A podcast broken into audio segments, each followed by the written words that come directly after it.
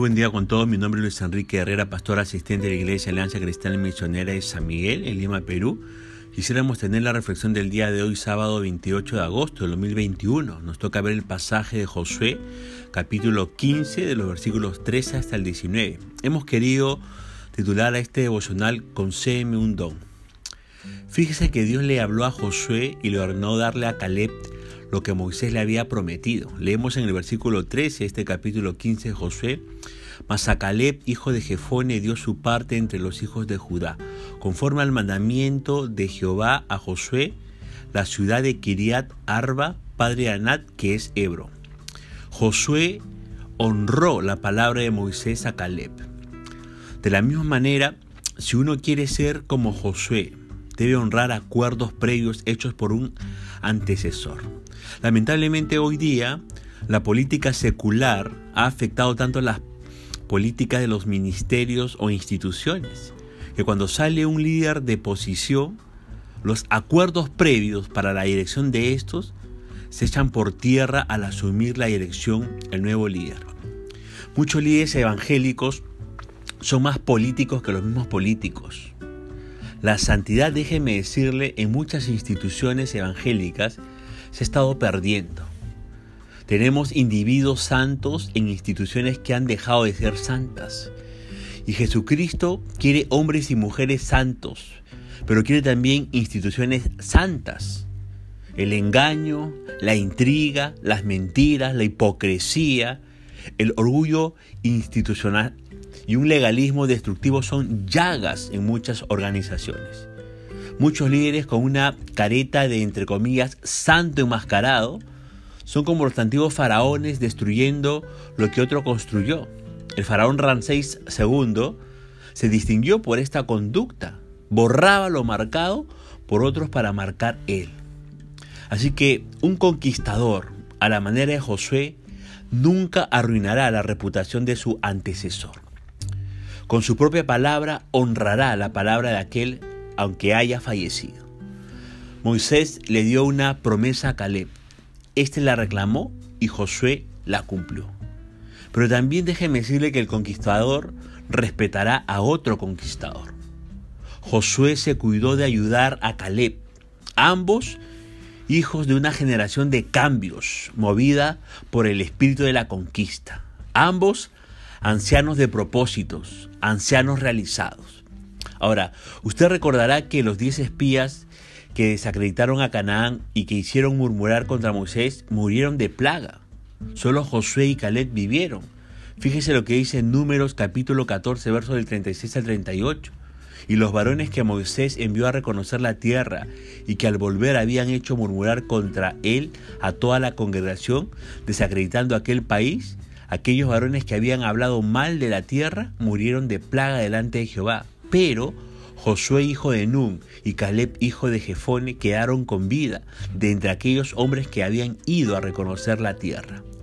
Mire, el mensaje desalentador de los no conquistadores fue, como dice números 13:33, también vimos allí gigantes, hijos de Anac, raza de los gigantes, y éramos nosotros, a nuestro parecer, como langostas, y así les parecíamos a ellos.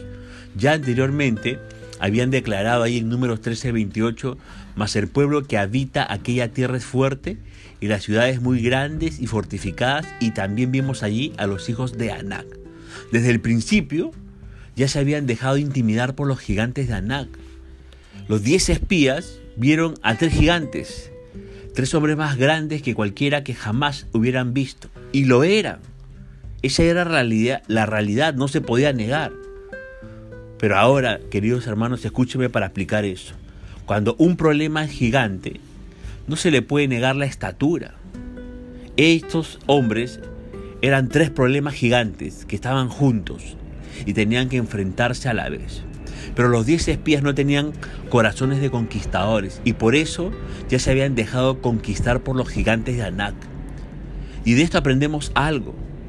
Los no conquistadores, los que no tienen ese espíritu de conquista, verán siempre gigantes, entre comillas, verán fracasos, verán problemas, pero los que sí son conquistadores, los que tienen este espíritu que tuvo José, Josué y Caleb, verán victorias, verán conquistas, verán soluciones. ¿Qué es lo que ve usted? Por eso los conquistadores Josué y Caleb tenían un espíritu más alentador, veían solución para aquellos gigantes, para, para estos gigantescos problemas. Declararon ahí en Números capítulo 14, verso 9, porque nosotros los comeremos como pan. Fíjese lo que decía Josué y Caleb. Nosotros los comeremos como pan. Los conquistadores redujeron aquellos enormes problemas humanos a simples trozos de pan que se podían comer. En vez de que los problemas acabaran con ellos, ellos acabarían comiéndose los problemas como si fueran pan. Ahora, fíjese por favor, ¿ah? el problema puede ser un gigante o el problema puede ser como pan. Eso depende de nuestra óptica espiritual. ¿Qué óptica espiritual quiere usted tener frente a sus gigantes? ¿Podemos ver un problema o podemos ver una solución? Ahora leemos aquí en este versículo 14 de este capítulo 15 de Josué, y Caleb echó de allí a los tres hijos de Anac, a Cesaí, a Imán y Taimai, hijos de Anac. Cuando usted va al libro de los jueces, capítulo 1, verso 20, leemos lo siguiente, y dieron Hebrón a Caleb, como Moisés había dicho, y él arrojó de allí a los tres hijos de Anac. Lo que diez hombres negativos, pesimistas, sin corazón de conquistador vieron como imposible en el pasado, un anciano de 85 años con corazón de conquistador lo vio como posible. A los 85 años, Caleb, dice el texto, echó y arrojó aquellos tres gigantes problemas reconocidos e identificados por su nombre y con su raíz o causa llamada Anak. Yo le pregunto a estas alturas de devocional, ¿Cómo se llaman sus gigantes? ¿Cómo se llaman sus gigantes? ¿Cuántos gigantes le esperan a usted en su Hebrón? ¿Cómo se llama el padre de esos gigantes? Comience a identificar a sus gigantes y planifique cómo los habrá de echar de su territorio. A los 85 años de edad, Caleb se, entre comillas, se desayunó aquellos gigantes como tres pedazos de pan. Con Josué dijo, nosotros los comeremos como pan. Y sabe que 45 años después se los comió como pan. Eran pan viejo, sí, pero así se los comió Caleb. Ahora el verso 16 nos dice, y dijo Caleb, al que atacare a Kiriat Sefer y la tomare, yo le daré a mi hija Axa por mujer. Caleb sentó un ejemplo como generación de cambio a la otra generación sucesora. El conquistador, Caleb, dio ejemplo a los más jóvenes de que se podía conquistar. Y Caleb conquistó a Kiriat Arba, que es la ciudad de Hebrón. Y ahora exhorta y motiva a la conquista de Kiriat Sefer, particularmente esta ciudad que se va a llamar Dedir. Fíjese que el que es conquistador conquista, pero quiere que otros también conquisten. Había una recompensa para cualquiera que tuviera corazón de conquistador. A ese conquistador en potencia, Caleb le, daría su hija Axa por mujer. Sería su suegro, lo haría parte de la familia. Quería un conquistador para su hija, un hombre de corazón grande.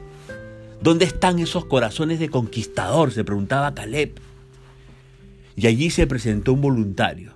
Su nombre, dice el verso 17, Otoniel, hijo de Cenaz, hermano menor de Caleb. Aquel intrépido, temerario conquistador en potencia llamado Otoniel era en realidad su propio sobrino. Solo que el término hermano aquí, en este versículo de jueces 1.13, ¿no? significa pariente consanguíneo. En realidad, este Otoniel era su, era su sobrino, no su hermano. Y Otoniel conquistó a Kiriat Sefer. Y de este suceso aprendemos algo que cuando el conquistador ya no puede, ya no puede conquistar, como fue el caso de Caleb, anima y estimula a otros para conquistar. Busca siempre tener un sucesor en las conquistas. Y eso hizo Caleb. Eso hizo Caleb. En el verso 18 se nos da un rasgo de Otoniel. Él fue de determinación y, de persistencia. Otoniel persuadió a su mujer Axa para pedirle a Caleb tierra de cultivo. Bajando ella del asno antes de partir, su padre Caleb le preguntó, ¿qué tienes? Con esa pregunta, en otras palabras, Caleb le estaba diciendo a su hija Axa, ¿en qué te puedo ayudar? ¿Qué necesitas? ¿Qué quieres de mí? Y Axa le dijo en el versículo 19, concédeme un don. Y le pidió en adición a la tierra ya recibida del Negev, tierra con pozos para poder labrar, sembrar y cultivar. Fíjese que la capital del Negev es Berseba, y ese nombre significa siete fuentes o manantiales. Axa pidió por un don, un regalo, una petición. Ahora escúcheme por favor. Si Axa pidió a su padre un regalo, un don, una petición, ¿qué necesita que el Señor Jesucristo le conceda a usted en estos momentos? ¿Qué don en particular anhela para su vida?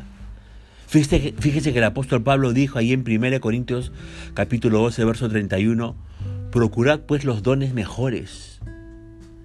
Luego el mismo apóstol Pablo añade en 1 Corintios capítulo 14, verso 1, seguid el amor y procurad los dones espirituales, pero sobre todo que profeticéis. Qué interesante, ¿verdad? La hija del conquistador Caleb había aprendido el secreto de pedir y pidió. ¿Qué pidió? Concéme un don. ¿Por qué pidió eso? Porque Axa conocía el corazón generoso de su padre Caleb. Por ello, los que son como Caleb proveen para sus hijos, tienen oídos para escuchar las necesidades de sus hijos y de sus hijas, conquistan para beneficiar a la generación que sigue, que le sigue. Ahora, haciendo una comparación, el Señor Jesucristo es nuestro calet conquistador para los cristianos, al cual la iglesia como AXA debe pedirle todo don celestial que Él tiene provisto para ella. Fíjese que AXA fue específica al hacer su petición, sabía cuál era el don que pedía. Ella dijo, dame también fuentes de aguas. Ahora, esas fuentes de aguas eran pozos de agua, tierra con agua para poder sembrar. Para nosotros los cristianos del siglo XXI, las fuentes de agua, entre comillas, representan las bendiciones celestiales, representan la presencia del Espíritu Santo, representan la unción manifestada sobre la iglesia, un tiempo de refrigerio espiritual. Esas son las fuentes de agua para nosotros los cristianos del siglo XXI. Y leemos en el verso 19, Él entonces le dio las fuentes de arriba y las de abajo. Por arriba y por abajo había bendiciones para Axa. ¿Sabe qué? Cuando somos bendecidos, la bendición viene de diferentes direcciones. Cuando somos bendecidos, la bendición viene de diferentes direcciones. Concluimos diciendo que un conquistador como Caleb, tarde o temprano, se comerá los gigantes problemas como pan viejo. En segundo lugar, el conquistador animará a que en la próxima generación haya siempre un conquistador como sucesor. Y en tercer y último lugar, aquel que es conquistador tendrá oídos, oídos para escuchar las peticiones de sus hijos. Por eso le pregunto, para terminar este devocional, ¿Por qué no le dice al Señor que le conceda un don? ¿Qué petición tiene usted para el Señor para que le pueda conceder en este tiempo, en, esta, en este tiempo al final de este devocional? Espero que tenga alguna petición. Hágasela con todo su corazón para que Él pueda ofrecerle y concederle, como dice el título de este devocional, un don, un regalo, una dádiva. Punto, para, punto final para el devocional del día de hoy. Conmigo será Dios mediante hasta el día lunes. Que la gracia y la misericordia del Señor sea sobre su propia vida. Dios le bendiga.